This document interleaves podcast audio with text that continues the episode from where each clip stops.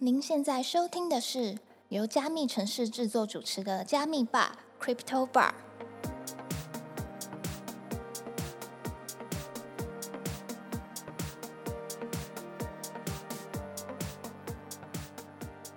嗨，我是今天的 bartender Ronnie。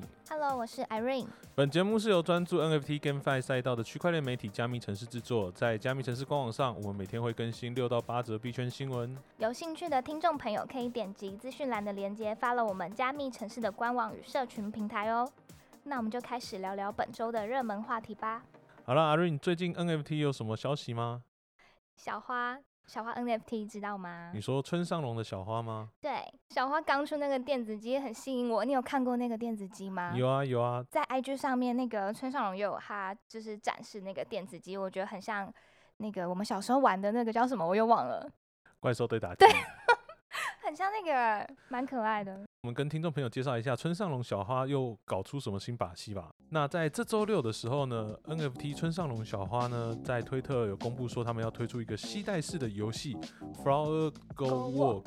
没错，那他这边呢还有试出他的实际游玩影片，并且会开放给所有的小花 NFT 持有者在十月二十三号之前呢登记领取。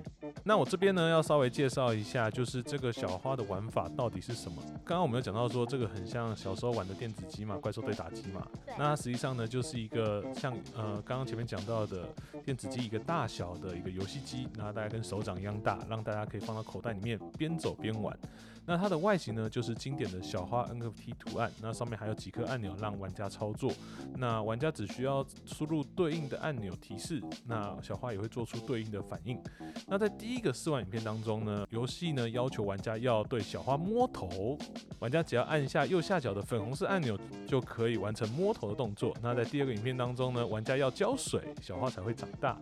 那这边呢跟摸头一样，只要按下确定按钮呢，就可以完成浇水的动作，让小花成长茁壮，最后露出微笑，就可以帮小花命名了。哎、听起来很像是小花养成机，对不对？没错，这个东西真的是很让人怀念的。我想到我以前在游戏里面玩怪兽对打机的时候，我都会把它放在桌子底下，不断的去咬喂它吗？没有怪兽要咬，哦，对对对对，我记得，我记得，我记得。对我就放在桌子底下一直咬，然后就大家都在咬。对对童年的时候大家都在摇。那也因为这件事情呢，根据 OpenSea 的数据，我们在十月十五号的时候，小花的总交易量高达两百 ETH 以上。那与前日只有十 ETH 相比的话，这个 OpenSea 的交易量一口气成长了大概两千趴以上。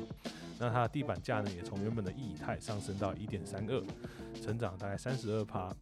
那我们这边要稍微说一下，村上隆呢，他正式推出的小号 NFT 呢，是知名的超扁平风格，不仅让非常多的 NFT 收藏家印象深刻，也让很多的 Web2 潮流人士跃跃欲试。在 OpenSea 的数据显示，小号 NFT 的交易量在五月二号的时候，甚至一度飙破了六千 ETH，平均买入价格为九点九 ETH。哎，等等，现在是一一 ETH，哇，大家也是叠惨。OK。好，那最后再说一下村上隆小花它的 NFT，老实说啦，虽然它价格这边有蛮大落差，但是呢，它也是个物超所值的项目。除了本身的 NFT 外呢，它后续还有空投了招财猫 NFT T 恤，还有这次的电子化，可以说是最认真投入 Web 三的艺术家之一。好，那阿瑞，你有看过超级杯吗？有，你竟然会看超级杯，你也用了什么圈圈叉叉 VPN 吗那是什么？不是啊，我看过超级杯广告啦。？OK，最近有什么消息可以跟我们分享吗？那个 DG Daikaku，你知道吗？电击代嘎，哦，你们是这样念哦。DG Daikaku，电击代嘎。嗯，数位大学他最近买下了 超级杯广告，而且还有限定的 NFT 让你拿哦。哎呦，最近他们动作很多哎。那我们刚才在讲的超级杯，那它到底是什么赛事啊？嗯，超级杯其实是美式足球联盟的年度冠军竞赛，在欧美是颇负盛名，可以说是美国版的春晚哦。春晚 是不是太大陆用语 对？我觉得蛮具体的。那除了赛事之外，超级杯中场秀的表演也是吸引大批观众前往现场的原因。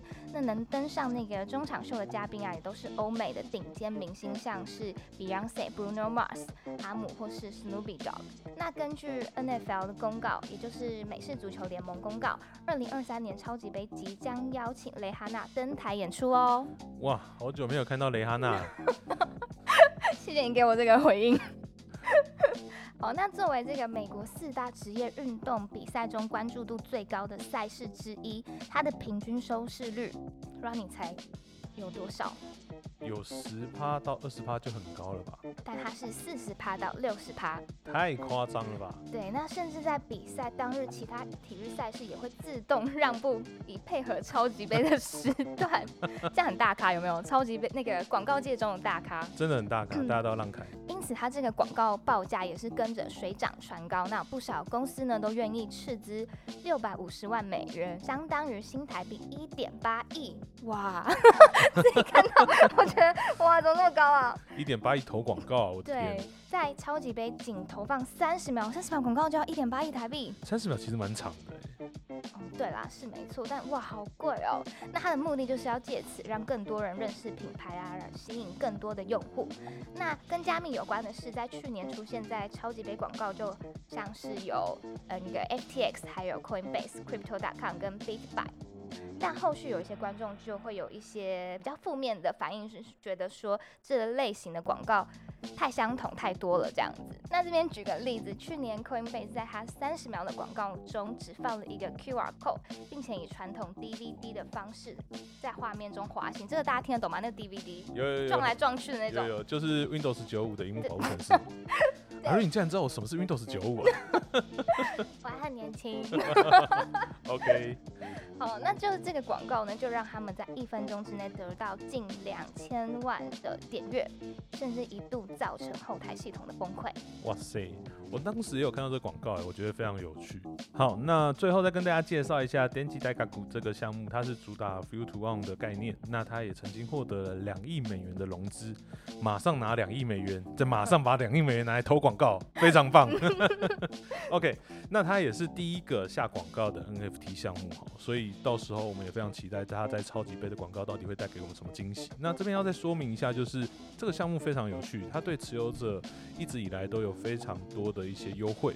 举例来说，它现在才发行两个多月，但持有者已经获得了至少四份的空投，近期也在着手进行其他的空投项目，让这些持有者直呼赚麻啦。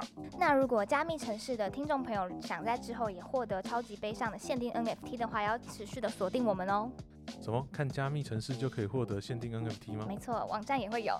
哇，好期待啊！好，那我们来看一下这周有什么跟 Fight 的消息吧。阿 Rain 还有在跑步吗？偶尔跑。偶尔跑，想到才跑，想到才跑，这代表 Stephen 的时代已经结束了。哭哭，Stephen 经传裁员一百人，但官方澄清这只是分道扬镳。你有看到这则新闻吗？有，根据加密城市的报道，自带哭腔。我 要，认真报，自今年初崛起的这个知名边跑边锻炼有 Stephen，在经历撤出中国市场，还有一系列社群处理危机之后，已经从年初的人手一双跑鞋，到至今的乏人问津。那它的代币价格呢，更是从年中的三点五美元高位，一路跌破到现在的零点六美元。你买很多吗？没有啊，我买一双而已，一双灰而已。那有回本了吗？当然是。好，我们继续报。最近呢，有根据社群成员的消息，该公司经传将裁员一百多名的员工，但他说主要裁撤的是社区的 MOD，还有一些众多品牌宣传大使。不过对此呢，Stephen 官方也澄清说，这是毫无根据的说法，并且表示 Stephen 只是和理念不合、不活跃的社区志愿者还有 MOD 分道扬镳而已。那 Stephen 是仍然在持续招聘多个职位。那根据加密城市的观察，目前 Stephen 官方网站的职缺栏位依然存在，那招募的表格呢也是持续开放。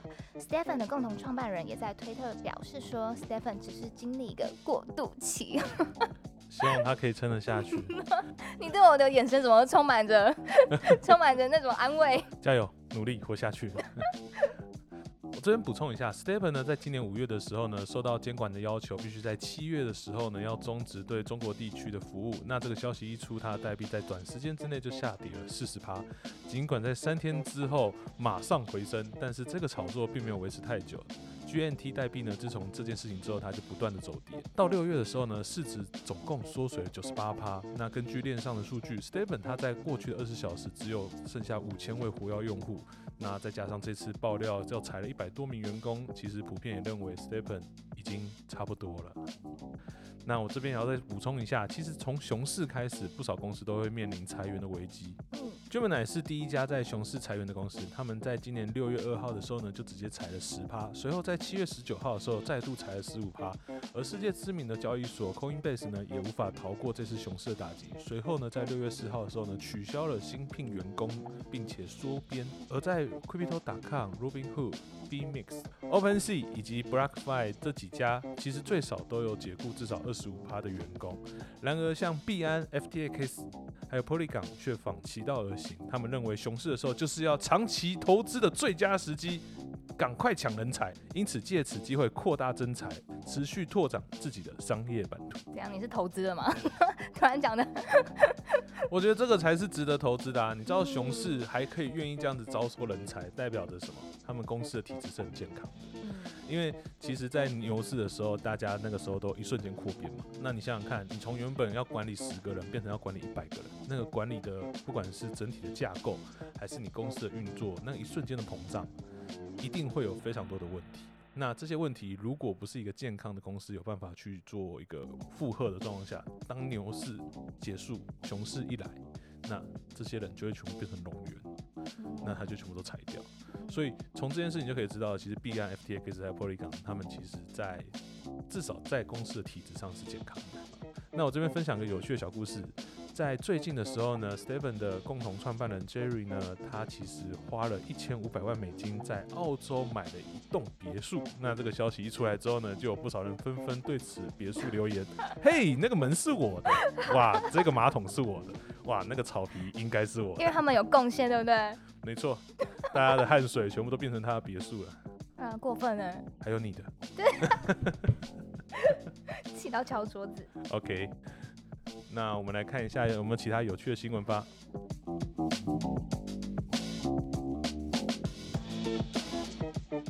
那我们来看一下理发有什么新的消息吧。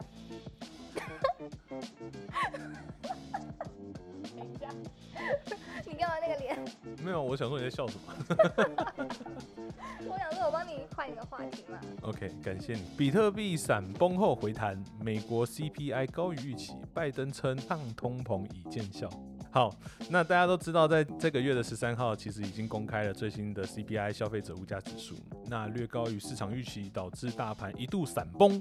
OK，那这个时候呢，拜登就出来喊话了。他说已经看到了抗通膨的成效了，真的是出来喊话，真的是出来喊话。那我们这边要稍微说明一下，每个月呢十三号呢都会有一次 CPI 的开奖。那这个 CPI 的开奖呢，数据显示呢，目前年增是八点二趴，相较于上个月的八点三趴呢有所放缓。那有略高于市场预期的八点一趴。那比特币呢，在几分钟内呢就直接下挫近三趴，失守一万九千美金，并且一度下跌到一万八千美金附近，还以为它会跌破一万八。那这也是从九月二十一号以来的新低点。那随后呢，比特币又马上了弹了回去，截至目前为止能在一万九千五左右徘徊。你讲这么激动，你一定是发生了什么事，对不对？我告诉你，我原本放空，然后呢，那个时候我在唱歌，嗯，我那时候唱歌的时候，我就看着我的钱，我的钱钱一直跳。我就觉得啊，爽啊，赚钱呐，不错啊。我唱完歌要回去收歌了，然后我唱完来不及回来的时候，他就已经回来了。那有那个损失吗？呃，还是小赚而已。没有，最后还损了。啊，so sad。so sad。好，我们来看一下拜登说了什么。可恶的拜登，讲什么话？这也是拜登的问题吗？一定是他害的。拜登呢，他在美国声明中提到呢，即使目前呢取得了一些进展，但美国整体的通膨率还是太高了，抗通膨呢仍然是首要任务。为了抑制呢日渐严重的通膨状况呢，美国央行的官员在今年初开始呢，已经进行了五次的加息，总共升息了三趴。尽管在九月公布的数字似乎获得一些成果，但距离降通膨低至两趴的目标还有非常长的一段路要走。目前仍有近四三趴的经济学家认为通膨呢尚未见顶，并可能在未来的十二到十八个月呢，逐渐增长。那随着越来越多的费的官员呢，开始倾向了鹰派，外界专家呢也纷纷预测之后呢，升息幅度只会越来越大。